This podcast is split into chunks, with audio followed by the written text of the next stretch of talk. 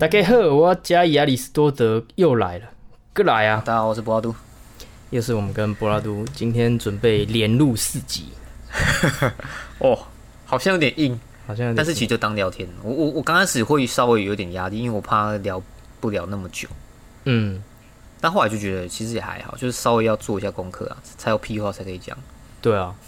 然后看点脱口秀最。近最近看了一个东西，就是聊宇宙的东西嘛。那我记得是你感性 K 歌，他有讲到一个我觉得蛮特别，就是说我们人呃死后就会有灵魂嘛，他会到一个地方。那为什么有些人投胎呃转世这么快，有些人那么慢？他可能是在等呃你的呃，他可以选择，就是你你自己可以选择你想要投胎到什么的什么人身上，你想要经历怎么样的人生。那他们就选择哎、等到大家这些好朋友团聚了之后啊，再一起投胎，嗯所以有可能会等比较久。所以有可能我们那个时候就是我们就约好了，就是一起要 一起投投胎。胎这样，然后一起认识这样，所以才有这个缘分。有没有有没有觉得等一下，你听你听谁讲的？你是听谁讲的？好像是尼可感性 K 歌，一个大陆人感，性的哦啊，好应该是因为我我是有点无神论的人呐、啊。嗯，我我也是不相信这个轮回，可是听到这个东西，我就觉得蛮有趣的，就哎、哎呦，说不定，哎呦，那个时候，哎呦，真的，如果真的是这样的话，我真的觉得我们几个，哎、说不定是哦约好这样子一起，对不对？你周边的，投胎，对对，你周边的，不管是爸妈，或者是说很好的朋友啊，可能都是哎、约好一起，或者你选择嗯想要跟他们这一世在一起，然后一起投胎这样子，这个是真的蛮悬的啦。蛮特不。过说真的，这个你说大家一起等，这不晓得哎。我我我我是觉得，如果你想要的话，我现在也可以送你去投胎啊，我也可以这样，我也可以带你去见上帝啊。我是说受洗啊，我是说受洗的部分啊。哦，好好。你说 不知道哎，这个东西真的蛮悬的。但是又想到你之前讲的，就是说人不可能凭空想象一个东西。哦，对啊，那有没有可能轮回这个东西，其实本来就存在，一定有人看到，他有办法写下来嘛？哎呦，只是有的人看不到，大概是这个样子。哎呦，哦我是看不到啊，我是真的看不到啊，哎呦，你讲出这个，哎呦，细思极恐。你这样就破了我的轮回不存在的这个哦，用我自己的轮、啊用我自己的这个框架去破我自己的框架。哎呦，你这个问题蛮屌的哦，有可能、你说你不相信轮回对吧、我不相信轮回，我觉得轮回是一个人想出来一个非常好的一个机制啊。哦，你觉得他很屌，但是你不相信他。对对对，我不相信有这个存在。大概，但是你这样讲，哎呦，这个我值得去思考一下。这个是你要想想一下，我们总不能在节目上面，然后就空白十分钟，然后才想这个问题。我是想不到啊，因为我这个真的，我真的觉得太难了。就是再挖一个坑给大家，之后可能我想出几想出一个所以然之后，哎，说不定会推翻我自己的这个理论也说不定。哦，所以像什么古一大师、奇异博士这些，嗯，他其实也不是空翻的。呃之类的吧。我觉得其实像是那个奇异博士，这个有可能出现的机会真的蛮大的，因为你自己想，奇异博士不会手上画圈圈，然后就一个魔法阵。嗯。我觉得他应该是以前有个学生，他的脑洞很大，嗯。然后他就把那个我们以前数学课不是都会有那种量角度的那个圆形的那个嘛，放在手上，嗯，他就以为自己是奇异博士，真的很像，那个整真长得很像，像奇异博士画的那个东西，那就脑洞比较大而已，嗯，然后就凭空想象出了这么一个角色，也有可能哦，有可能这。真的不是不可能、欸。你看，我们如果自己可以凭空去想象一个超级英雄，只差不会画而已啊，其实我们也可以啊啊，然后故事的一个脉络，这个就要就要稍微想一下。对，像是我我我觉得我那个理论最好的一个印证就是，我真的很喜欢克苏鲁。嗯，欸我觉得克苏很恶心的、很恶心，就是跟大家讲一下，克苏鲁就是一个架空的神话体系。我不知道有没有之前有没有讲过，反正它是一个架空的神话故事，有后面有人就是有一个作者写出来的。那之后大家用它这个框架再去做很多延伸的创作。那它这个之所以这么有名，就是蛮特别的。它主要讲的前面一开始的这个作者，他描述的故事就是他宇宙蛮大的，宇宙观蛮大。然后他描述的故事就是有一个旧神吧，叫做克苏鲁，然后他在这个地球上沉睡。他描述的这个克苏鲁就是极度恐怖、不可名状之物。那所有看到他的人都会因为无法理解，然后疯掉。嗯，那你看到这件事情，就是我所谓的你没有看过，你就写不出来，你就画不出来的东西。什么叫做看到了就会疯掉的不可名状之物？你等等等等等，那他看到他疯掉，所以他把它写下来，是吗？他创造了这个东西，但是我的意思是说，如果真的有这个东西好了，嗯，那你没办法画出来。哦，你呃，我们没看过这个东西，所以我们没目前没办法画出来，除非我们真的看到了，对对对对，真的我们不能理解的东西，我们才能画出来，或是图像化表示，我们才能大概知道这个东西长什么样子。那现在没有一个东西是我们看到了，然后恐惧到哦疯掉之类的东西，没有，就是所所所以这个东西可能存在，但是没有人看过，嗯，对，所以我。就是再次印证了，没有看过的东西是没办法创作出来的。可能真的有东西是我们没有看过，但是存在的东西，就我们现在的《山海经》那些，对那些东西都不是我们排列组合能组出来的。《山海经》应该也是一些组合而成的，像白蛇啊，就是人跟蛇，就是你想象合在一起就变成白蛇嘛。这些都是可以透过你看过的东西做排列组合。可是我刚才讲的。恐惧的不可名状之物，你你可能没看过，你没看过，你就没办法画出来，你只能用描述，就是对描述的，你你没办法画出来，让人家看到那个东西到底长什么样子。哎，我突然觉得有点脑筋打结，可能我已经快要看到克苏鲁了。就是你你你说它是我们都没有人看到，所以它只能用描述的，对啊，你也画不出来，你看到你就疯了嘛。对对对，除非就是真的有人看过，然后把它画下来，我们才能知道说，哦，这个东西是这样子。你如果，嗯，你像我们现在看到的所有的，像什么之前举例嘛，会飞的猫啊什么，你都可以画出来，你都可以想象得到它到底长什么样子。可是，哦，这一个东西你想象不出来。这一个东西，因为你没看过，所以你想象不出来它到底长什么样子。它不存在于不能用排列组合去弄出来。对，它不存在你所有的排列组合当中，因为它的元素都你都没有看过，所以你没办法组合出来。直到我们有一天看到了，我们知道了，才能把它画出来。因为我记得在 YouTube 上面其实是有一个影片，还蛮血腥的。啊就是一群人去游泳池玩的那个，他就遇到触手。哎，对对对对对。但是其实它是排列的出来，触手就章鱼嘛。对啊对啊对啊对啊对啊对啊！你去分解它这些恐怖的元素，其实都是排列出来的。哎呀，但是它这个只是我们便于理解克苏鲁去做的一个影像化或图像化的表示，所以它有可能不是长这样。对，实际上他是说它大概长这样，但是你看直视着它，你就会呃，因为。就是一些不可名状的恐惧，然后你就疯掉，这样你的 sense 就是你的精神力就会降低，这样子。我听我哥那个时候讲，他是说克苏鲁是你人类看到会直接就是头爆开或是瞎掉，是因为它的资讯量太庞大。对，资讯量，对对对，它的知识量也很大。这个东西很，你一看到就好像什么神啊，然后什么宇宙的历史，就突然让你全部接收到，那就你就爆了。对。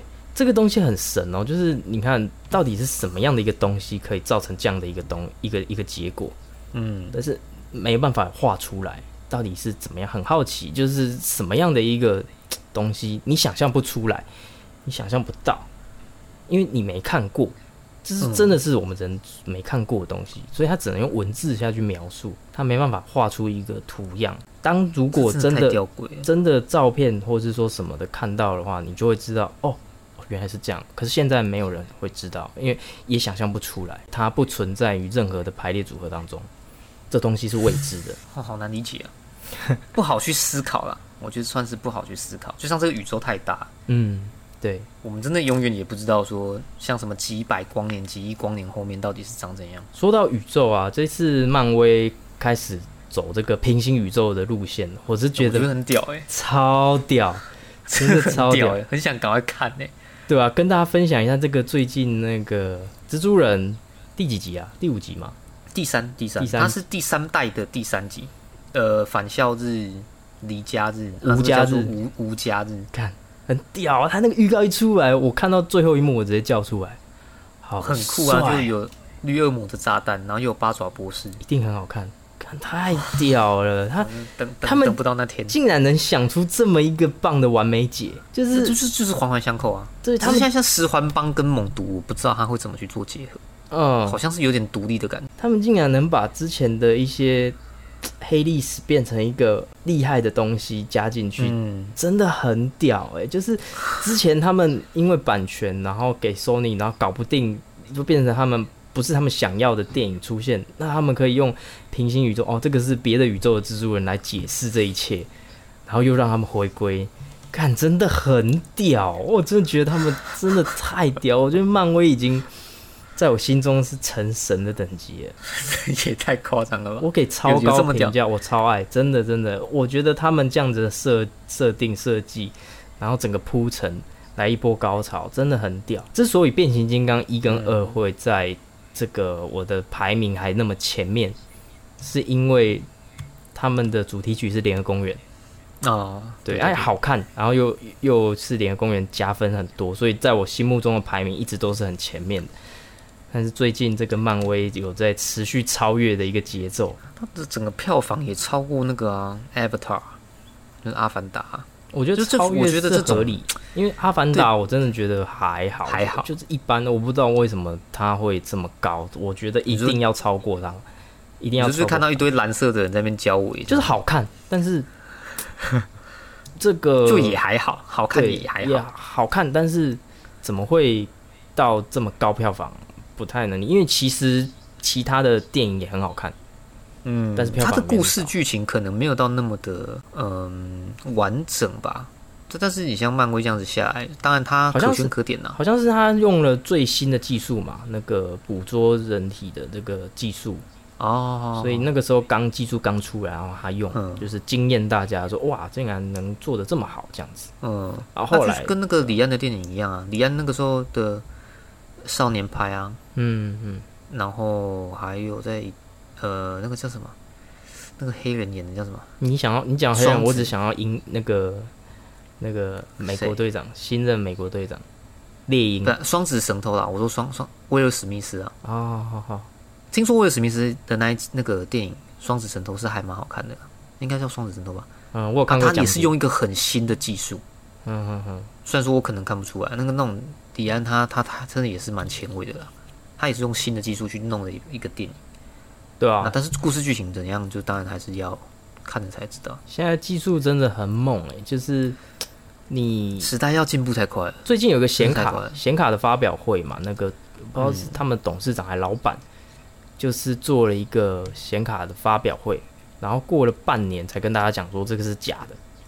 假的意思是说，这个他本人并没有出现在里面，这都是透过合成的。哦他，们就公布整个合成的过程，嗯他就是站在呃一百多个相机环绕的一个装置里面，啊然后照他全身，然后把它拟真化。哎，那个这看不出来，没有人发现它是假的，就是没有人发现它是合成的这件事情。但我觉得这种东西其实蛮堪忧的欸，科技真的还是一个很巨大的两面刃啊！我之前看那个《逃出绝命镇》的那个导演，嗯就也是那个黑人黑人两兄弟里面其中其中一个比较胖的那一个，嗯，他就拍的一个影片，是奥巴马在讲话，对，但其实那个人是他，哎呀，他连声音、外貌真的只是一模一样。嗯，没错，嗯就你你可以想象嘛？就是 Mr. 三，那是 Mr. 三吗？就是摸脸会变身的那一个。嗯嗯他在阿拉诶、阿拉巴斯坦嘛，还是什么？嗯，在漫画里面的那个，他就代替着国王去做这个发表，就全人人民就相信了。当然，我觉得现在不会发生啊，因为现在科技太哎、我觉得很有可能会发生啊，就是像担忧的那样，很有可能会发生。除非你把奥巴马抓起来，然后他再也不能出现在任何一个现场的呃，比方说什么什么发表会，他都是用媒体去去发表说，比啊，我说我说打比方，打比方就是今天假设还是奥巴马当总统，然后他可能有一些国防策略，还是对未来有什么发展的那个，都是用媒体来发布。你的意思是说他会到现场？不能被人家看到这样的意思、啊？对，对，因为他用媒体，我才能造假你你。就是意思就是他要变成赌神啊，不能留下任何照片、哎，他不能留下任何照片，这个就真的可以完全完完全全的就是可以控制一个国家，这就有可能了。对啊，对啊，对啊，嘿呀、但是你要做到是，你要把这个人囚禁起来。维维的爸爸，我要把他囚禁起来，我就可以控制一整个阿拉巴斯坦，然后把整个跳舞粉都买下来。不要再撒跳舞粉了，现在不需要跳舞粉，就说不要用跳舞粉吧。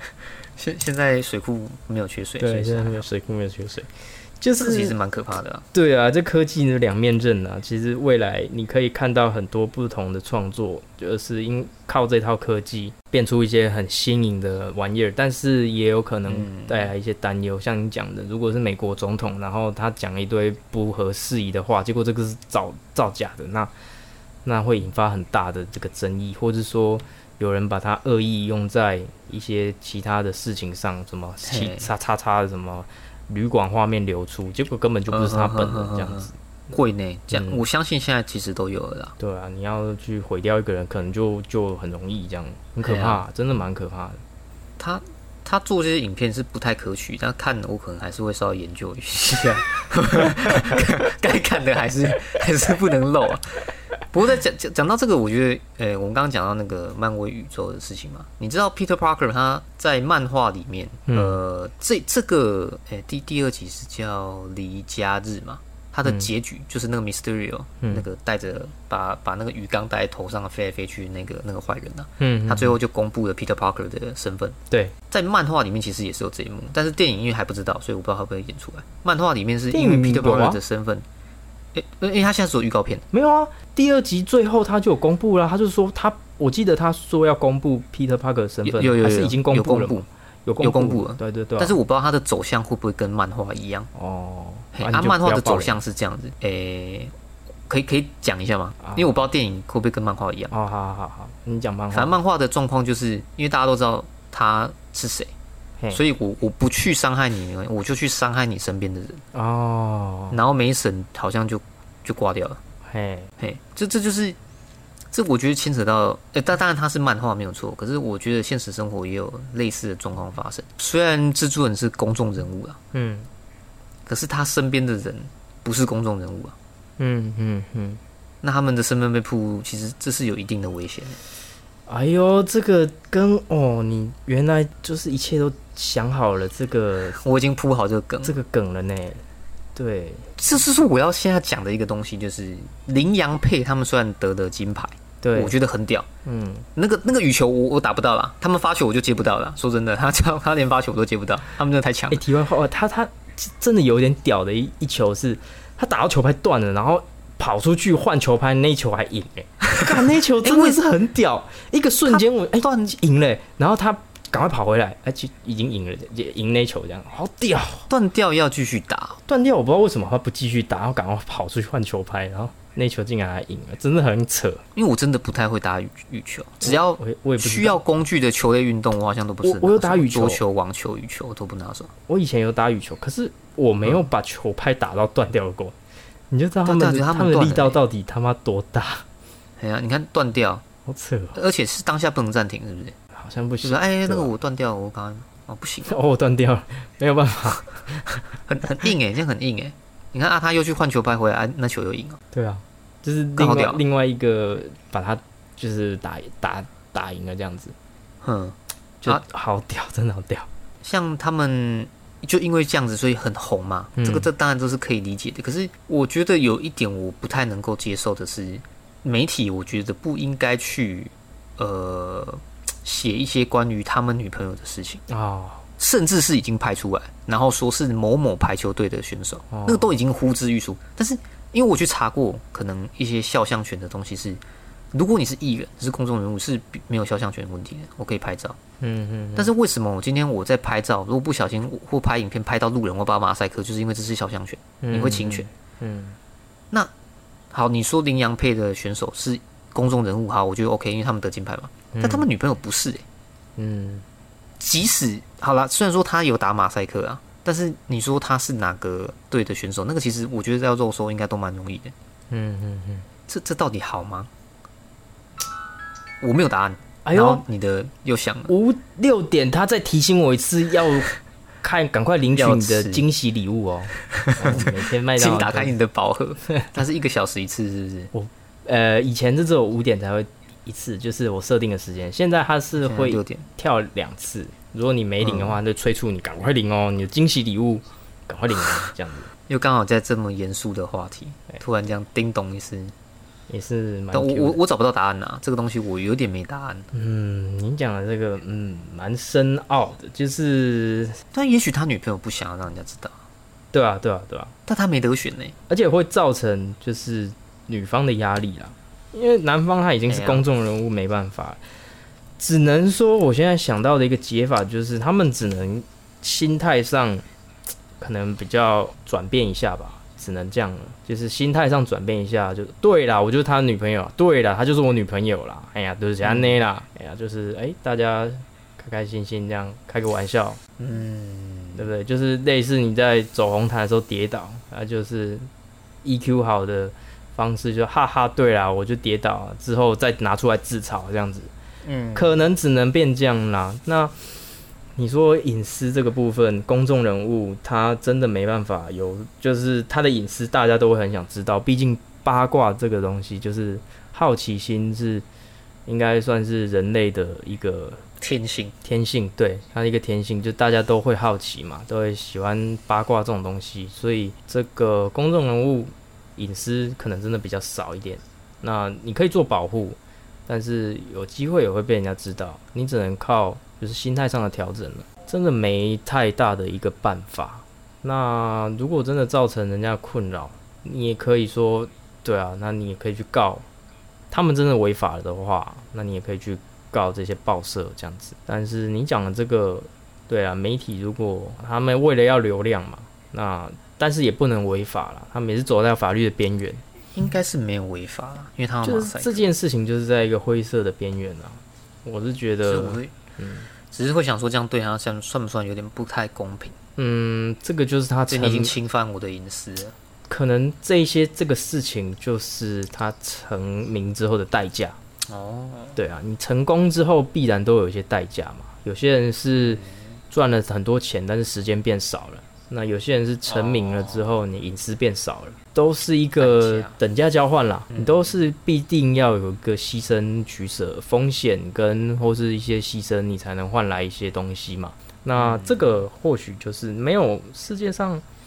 不太可能是你爆红了，然后你什么代价都不用付出，那或许这个才是真的不公平。嗯，哦，哎呦，哎呦，是不哎、是？对耶，这样讲好像也是有那么一点道理，等价交换呢。哎呀，如果可能爆红了，什么嗯牺牲、什么 sacrifice 都没有。对啊，你你赚了一堆钱，然后你的什么什么都不用付代价，那对于其他人来讲才真的是不公平。你要说世界首富他没有承担一些风险吗？有啊，他压力非常的巨大，哎，他压力不是我们一般常人能想象到的压力。他贝佐斯、亚马逊，他要 hold 整个亚马逊几千亿的市值，在这个世界上占举足轻重的地位。万一一个怎么了？对他压力其实是蛮大的。他得到那么多钱财，不是说没有任何的这个代价的、欸。哎、贝佐斯真的很屌哎。嗯，我我知道这么厉害的人，他们真的要牺牲，也许家庭啊，或者私生活，但是真的会很希望自己有没有机会变那样，是有点幻想啊。但是就是我觉得他们真的很屌。你知道他跟他老婆离婚吗？我知道，我知道。离婚之后，他还是世界首富哎。他老婆就变成这个富比士排行榜的第 几百个几百名之内啊。这到底是？因为毕竟我们，我觉得我是蛮有愿景的啦。就是你有这么、你这么的富有，这么的有知名度的时候，其实你真的可以做很多事情。对啊，但是你也要有这个，你要有这些塞康在也在帮这些塞啦。就是你说比较难听的是这样啊，就是你还是要有一些，你要还是要有一些东西，你不可能嗯，你要那个屁股才能吃那个泻药。对啊，你不可能一触可及啦。对啊，如果你今天嗯哎、真的变那么有钱了，那你知道要签婚前协议这种东西吗？你可能不知道，有钱人在美国很多都有签婚前协议，哦就是为了防止像贝佐斯这些事情发生。他没有签，我不知道为什么，可能太相信了吧，太相信他老婆了。婚前协议，婚前协议指指的就是说，我今天如果跟你离婚的话，你不能带走我任何一份财产，你的就是你的，我的就是我哦的。但是在美国，你只要一离婚的话，那个老婆是都可以嗯，拿走你一半财产的。台湾也是吧？台湾没有那么严重台湾没有那么严重，嗯对啊，但是美国是就是这样，嗯，所以才导致可能美国男生就是越来越不喜欢结婚这件事情。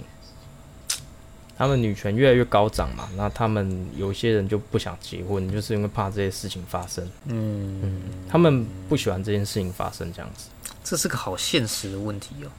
没错，有机会再来跟大家分享。啊，谈回来了，你既然谈到这个羚羊配这件事情，我我前几天有想到，就是有看到一个新闻，不知道你知不知道，就是那个他们是隶属于土地银行嘛，就是土地银行赞助他们。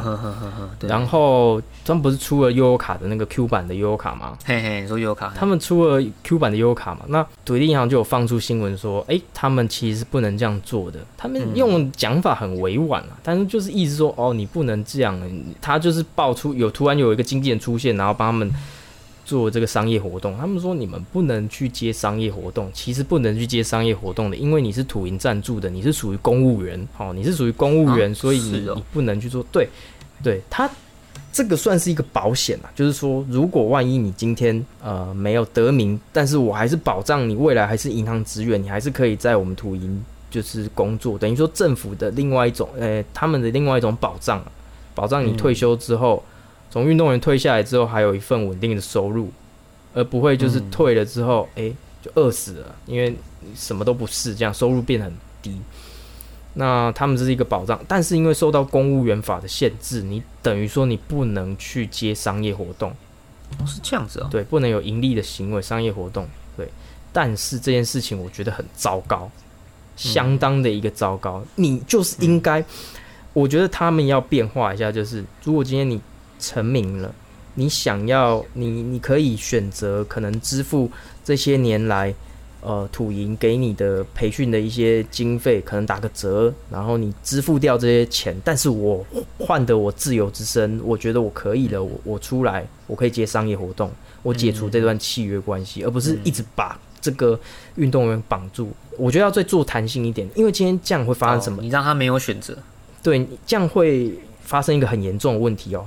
今天他去接商演这些赚的钱，一定比这个之后只能当银行职员来的多很多，然后也比他之前土银培训给他的这些钱还要来的更多。等于说他要丧失这个机会，等于说变成这样的运动员之后，他虽然有安稳生活，但是他也不能赚大钱了。嗯，这样就变成循环又变恶性了哦，因为哦，就是变得只能靠国光奖金去生活。你如果要让整个运动产业让它自由化，然后嗯整个起来的话，靠企业然后呃代言啊什么，因为国外就是这样嘛，他们给的奖金很少，但是他因为他只要成名了，他得名了，这个厂商都会去赞助他，或者是给他一些代言，让就找找他来代言，所以他水身价水涨船高，赚的钱会比我们领的国光奖金还要多，那变得就是运动员就变得蛮有钱的嘛，就是一个良性的循环，他们就会想要，就是会有更多人会想要去当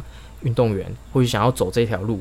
可是当你今天只能安安稳稳的去走过这个这个生活的时候，你可能就不是就吸引到不了那么多有的有才能的人来进进入这个体育赛事。所以我觉得这个是个非常非常严重的问题，土银应该要退让一下，他们要去改变一下这个策略。不够弹性啊。对你的意思就是这样，不够弹性。对，你这个一定要去改，这个不改会发生很严重的问题。我听百灵果他也是有大概讲到啊，他的他们的意思其实也是说，其实运动你要有它的商业模式，你才可以经营的更久。对，是不是跟我讲一样？我没听百灵果。呃，我不确定是不是一样，嗯因为毕竟大家的说法或者是我的理解会不太不太一样，嗯但也许概念是差不多的。但就是说你，你今天好啦，你你说电竞也好啦，还是什么什么体育也好，你不要只是可能刚好拿个金牌，然后才在那边什么台湾之光什么的，对啊，这个是有点马后炮了。说实在的，这个真的是蛮好马后炮的。这你你要让这些运动人员可以长期经营的话，真的是也要让他们有一点就是空间啊那个叫怎么？对，真的要有点空间的，而不是对啊。啊那他得完金牌，要是人就消失了。台湾应该以前很多人是这样子啊，拿完金牌的人好像真的就消失。对对，注目也应该是算消失吧？嗯，对啊，对啊，就是因为它因为整个体育的商业循环没有循环起来，等于说，嗯，没有那么多厂商会去找人找他们代言去赞助或是干嘛的，整个商业没有起来的状况就会变得就是消失这样。但是可以理解的是，政府这件事情是利益良善的，是好的，只是他应该要再赶快做一些变化。如果全民现在体育的这个意识形意识已经越来越高涨状况，哎，你你这样可以多接一些代言，多赚一些钱，然后呃让大家知道，做大家的榜样。哎，今天当体育明星可以变成这样，那会有越来越多的人才会去做体育明星，对，而不像说有。某些国家，它是呃只为了夺牌，然后去逼迫，哎，不是逼迫你，就是只为了夺牌啊。那夺完牌什么都不是这样子。嗯，对，只为了那个金牌奖金，那全民就只想要看到你这样，然后那那之后就没有然后了。我觉得这样很糟糕，没有保障啊。对，没有保障，而且也也不快乐，也不开心。他们今天是哦，我真的很喜欢这个运动，然后又可以赚那么多钱，有机会赚那么多钱。然后我去走这条路走一走，哎，发光发热了，这样是不错的。那我觉得这个法案可以再弹性一点。嗯，毕竟钱是很现实的，你不可能叫他要相人为国，你为国家付出，结果对啊，最后什么都没有。如果照我这样讲的，其实有双重的保障。如果你真的哎没有成名，或者说怎么样的，你你没有接到代言，你可以继续。诶，接受土银的资助，我就变成一一般的公务员，安安稳稳的过下半辈子，国家没有对不起你，这样很好。然后，如果你成名了，你可以支付一些诶类似违约金的东西，那我可以自己出来了，那你就就是也谢谢你之前的栽培，对吧？把这些钱还给他们，这样我们也没有损失嘛。那你也付得起啦，你那些代言费那么多了，我觉得这样是可以做一个调整的啦。哦，嗯，但是比较合理。嗯，但是。不不得不说，台湾这样子的做法真的是一直越来越朝好的方向去发展的。体育的部分这样做很好啊，这样做蛮不错的。土云用这样的方式，其实呃，这次奥运蛮多都是土银的选手，还蛮屌的。嗯嗯，像是那个年轻的这个桌球的小将，突然忘记他叫什么名字。林小林同学，对，小林同学，他好像也是土银的。对对对，他也是土银的。蛮厉害的，所以这我一直不知道他们到底是怎么去经营这个。就是说，你说他赞助是可能从他开始打桌球培训，这些钱都是土银付，嗯，食宿是他们等于有领固定薪水，然后这些场地的对场地的费用什么的，土营有赞助这样子，训练器材什么的，嗯，对他们就是。自从加入土营就是等于公务人员了啦，好像是这样子啦，就是有领一般职员的薪水这样子，很稳，这样是很不错，就是有个稳定的收入这样子。只是他不能接一些商业案子，是蛮可惜的啦。或者说你要改变方法，哎，你你之后成名了，或者说你正在努力当中，有人想要找你代言，那土银要抽几趴，我当你的经纪人嘛，我帮你对外窗口对接，你要我要抽你几趴，一开始先讲好，那没有问题。对啊，对，说说不定这样土银还赚钱，也说不定。嗯，OK，那我觉得可以与时俱进的调整一下啦。嗯，也算双赢啊。对啊，也算双赢了。某种程度上算双赢，让台湾越来越好，就是体育这一块这样。不过这次真的台湾真的蛮棒的，拿很多诶，好像是有史以来最多牌的嘛。对啊，只是说蛮奇怪的是，怎么哎，奥运结束之后就没 没什么消息的感觉，是就就没了，就不见了。应该都会啦，因为你新闻，你你奥运闭幕，那你也不知道能怎么办呢？